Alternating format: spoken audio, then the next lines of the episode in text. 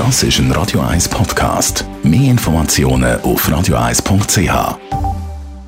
Das Radio 1 Automagazin fahrt ein. Wir haben das Autojahr 2019 zusammengefasst und darum jetzt auch Vorschau aufs 2020 für das Jahr. Das mit Andrea Auer, Autoexpertin von Comparis. Auf was können wir uns freuen? Ja, das Jahr kommt sicher die grosse Elektroauto-Offensive. Also Fahrzeuge, die im letzten Jahr gross angekündigt worden sind, die sollten jetzt das Jahr endlich auf den Markt kommen, wie zum Beispiel der VW ID3 oder der Opel Astra, wo als Elektroauto auf den Markt kommt. Dann hat aber auch Peugeot mit dem 208 das Elektroauto in der Pipeline. Oder Skoda bringt den Kleinwagen Citigo. Und das sind alles Autos, so 20 bis 30.000 Franken kosten, vielleicht ein bisschen mehr als 30.000.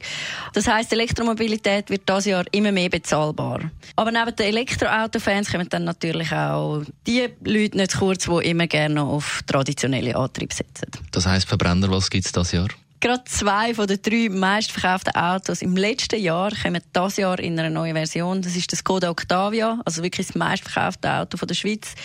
Markteinführung ist im Frühling geplant und neben dem Skoda Octavia gibt es natürlich auch einen neuen Golf in der achten Generation. Der Golf gibt es als Benziner, als Diesel, in einer Erdgasvariante, aber auch dort bleibt die Elektrogeschichte nicht ganz weg. Es gibt ihn nämlich auch als Mildhybrid und als Plug-in-Hybrid. Was wegfällt, ist der E-Golf, was als reine Elektro gegeben hat vorher. Schauen wir auf die Straße in Sachen Regelungen und Gesetze. Was ändert sich das Jahr?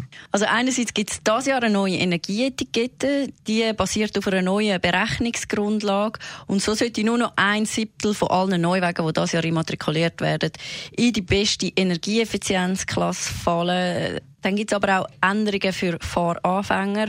Ab dem Jahr muss man nur noch einen obligatorischen Fahrkurs absolvieren und nicht mehr zwei. Und ab 1. Februar fällt dann der Automateneintrag weg. Das heisst, alle, die nur eine Automatenprüfung gemacht haben, können ab 1. Februar auch mit handgeschalteten Autos fahren. Gott stehe uns bei. Besten Dank, Andrea Auer, Autoexpertin von Comparis.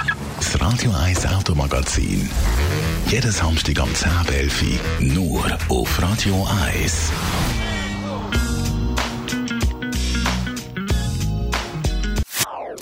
Das ist ein Radio 1 Podcast. Mehr Informationen auf radio1.ch.